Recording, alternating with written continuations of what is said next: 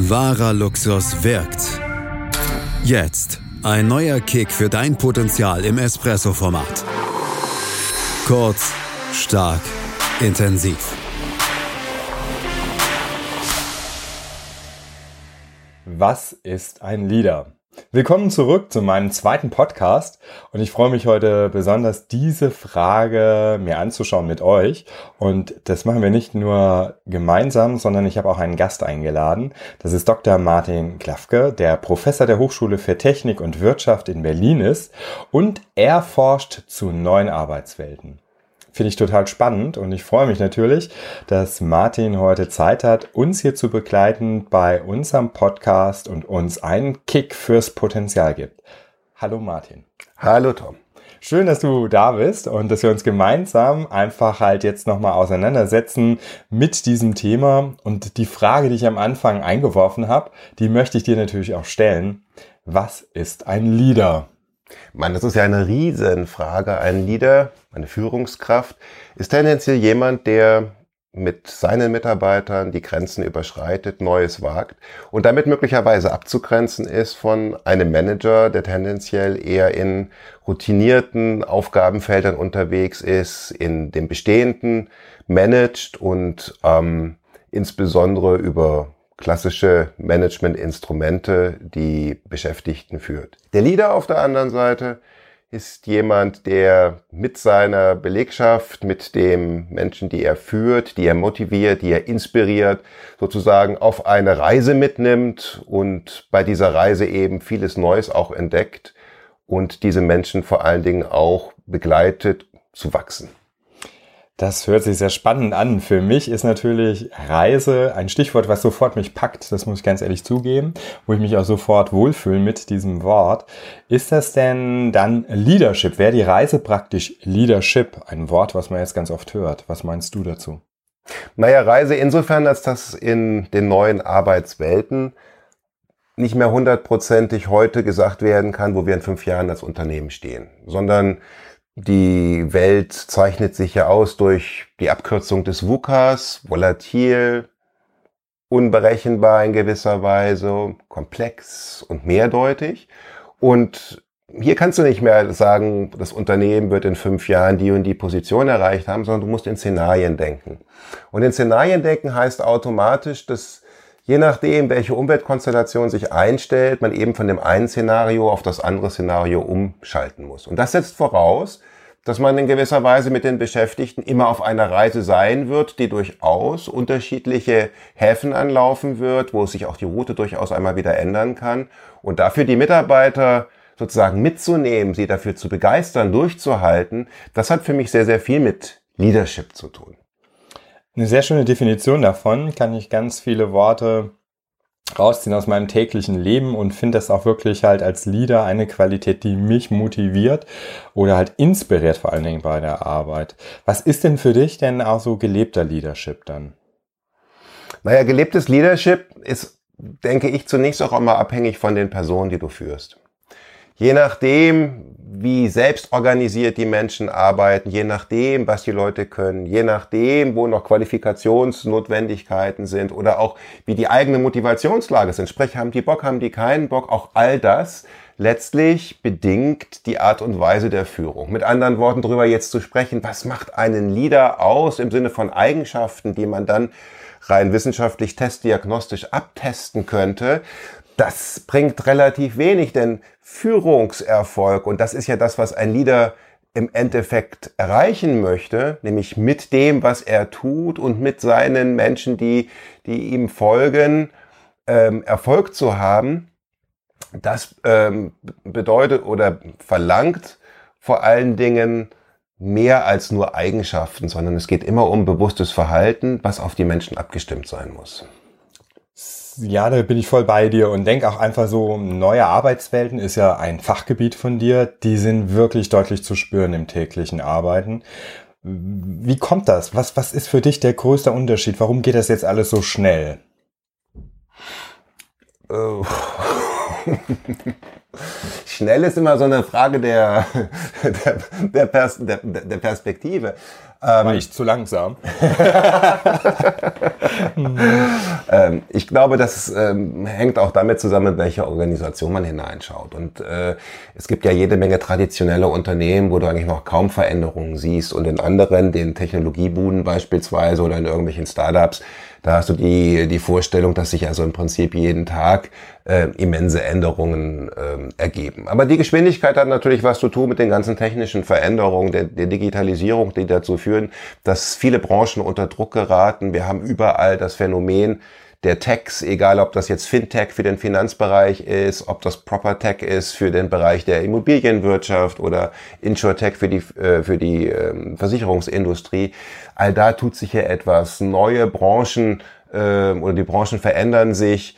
Ähm, zum Teil kommen neue Wettbewerber. Man sieht es wunderschön, dass momentan ist das Taxigewerbe massiv ja auch unter Druck, indem da komplett neue Mobilitätskonzepte entstehen. Und ähm, in, in dem Zusammenhang herrscht natürlich auch eine ganz große Unsicherheit bei den Menschen. Also werde ich in Zukunft noch die Qualifikationen haben, die, die gebraucht werden? Also wie sieht meine Employability mit einem neuen Begriff mal belegt? Wie sieht die in Zukunft aus? Und da gilt es, wenn wir wieder bei dem Begriff des Leaders sind, ähm, natürlich auch Sicherheit zu vermitteln, rechtzeitig zu erkennen, wo Qualifikationsbedarfe existieren, aber die Menschen, das ist ganz wichtig, auch dazu zu ermutigen, äh, zu ermuntern, äh, dazu zu bringen, Qualifizierung auch als eine eigene Aufgabe zu erachten. Also mit anderen Worten, Mitarbeiter dürfen also eben in Zukunft nicht erwarten, dass etwas mit ihnen geschieht, sondern sie müssen selber auch aktiv werden. Lebenslanges Lernen ist, ist grundlegend wichtig für eben diese Veränderung, die wir beobachten. Und als Führungskraft, als Leader gilt es, Mitarbeiter eben erst einmal zu befähigen, zu erkennen, dass man lebenslang lernen muss. Das bringt natürlich komplett äh, mich auf den Pfad, auf dem ich ja gerne unterwegs bin. Lebenslanges Lernen ist essentiell. Ich glaube einfach, das ist mit wichtig und entscheidend für den Erfolg. Das, was du sagst, zahlt komplett darauf ein. Was mich jetzt natürlich noch mehr interessiert ist, wenn ich Leader bin, bin ich dann Leader in allen Bereichen oder ist es so, dass ich Fachexpertise unbedingt brauche und dann meine Leaderqualitäten dazu geselle? Naja, es geht ja auch als Führungskraft, und ich mag diesen Begriff Führungskraft lieber als den Begriff des Leaders, immer darum, ähm, Ziele in einer Organisation zu erreichen. Da bezieht sich ja nun einmal das Thema Leader drauf. Und das heißt noch lange nicht, dass ich jetzt Leader sein muss im familiären Kontext, wenn ich eine Familie voranbringen möchte. Aber im organisationalen Kontext heißt es das zunächst erstmal. Und es geht darum, um eine entsprechende Beeinflussung der Menschen, mit denen diese Ziele gemeinsam erreicht werden sollen. Und diese Beeinflussung setzt zunächst erst einmal auf Kommunikation. Das heißt, die zentrale äh, Fähigkeit, die ein Leader eigentlich mitbringen muss, ist, mit Menschen kommunizieren zu können. Und Studien zeigen ja immer, dass äh, Leader oder viele Führungskräfte zwar viel kommunizieren, aber nicht zwangsläufig mit ihren Mitarbeitern und Mitarbeiterinnen und da ist ja oftmals noch ein großer Nachholbedarf. Leader heißt auch, dass, und das wird ja gerade in Zukunft immer mehr sein, dass ich mit Beschäftigten zusammen, mit meinen ähm, meinem Team Ziele erreichen werde, gemeinsame Ziele erreichen werde und muss, wo ich möglicherweise deutlich weniger Sachkompetenz, Fachverstand in den Themenfeldern habe, als die Spezialisten, als die Experten, mit denen ich zusammenarbeite. Und eben das auch einfach erst einmal zu erkennen, dass für mich es nicht bedeutet, dass ich jetzt der beste, als Chefarzt der beste Operateur sein muss, sondern dass es eben gerade darum geht, ein Team voranzubringen, äh, heißt zwar jetzt nicht, dass ich auf Fachkompetenz komplett verzichten muss, aber es geht nicht darum, den besten Fachmann zum Führer eines Teams zu machen, sondern der Mensch, der das Team führt, sollte jener sein, der sozusagen Fachexperte in Sachen Führung ist. Das ist ein ganz guter Punkt, weil ich merke das ganz oft halt gerade auch nochmal bei der Auswahl der Leader, das halt wirklich oft passiert. Du hast eine super Fachexpertise und du kommst mit dieser Fachexpertise dann in die Leadership-Position oder in diese Leadership-Riege und da merkst du plötzlich, dass all das, was du kennst und all das, was du liebst und Passion für hast, plötzlich nicht mehr funktioniert. Und du suchst in dir die Lösung, wie kannst du jetzt ein guter Leader sein und hast nicht sofort den Schlüssel parat. Wie kann ich es schaffen, ein guter Leader zu sein und trotzdem ich selbst zu bleiben? Hast du da eine Idee zu? Es gibt ja einen, wie ich finde, sehr guten Ansatz zum Thema Führung ähm, und, und ähm, transformationale Führung insbesondere, die darauf setzt, dass ich vier Bereiche angehen muss. Drei Bereiche sind relativ leicht zu erschaffen, ein Bereich ist etwas schwieriger, aber auch meisterbar. Die vier Bereiche sind, ich muss es schaffen, die mir folgenden Menschen intellektuell zu stimulieren, also ihnen entsprechende Impulse zu setzen. Zweitens, ich muss sie individuell führen, das heißt, ich muss mich um ihre Weiterbildung individuell kümmern, entsprechendes Feedback geben. Ich muss sie gleichzeitig auch entsprechend motivieren, das heißt Impulse geben, damit sie vorangehen, damit sie Sinn auch finden in dem, was sie, was sie tun und damit also auch ein entsprechendes Commitment zeigen für ihre Tätigkeiten. Und die Frage ist, wie bekomme ich das am besten hin? Und das ist typischerweise eine Frage auch von Charisma. Nur Charisma ist sehr, sehr schwer zu erlernen. Charisma ist auch etwas, was einem ja in die Wiege gelegt worden ist. Ich glaube, es geht auch ohne Charisma. Um was es dabei vor allen Dingen gehen kann, ist, dass man einfach zu dem, was man sagt, auch steht, dass man eine hohe Integrität hat, dass man klare Werte hat, starke Werte hat, auf denen man sein, sein Leben, aber auch eben seine Führungsphilosophie baut, die ähm, lebt und auch zu diesen Werten entsprechend steht. Das ist meine Erfahrung definitiv. Und weißt du was, das macht auch Spaß. Ich habe gemerkt, je mehr ich zu mir selber stehe, je leichter war es mir wirklich so, diese Follow-Me-Aura auch aufzubauen.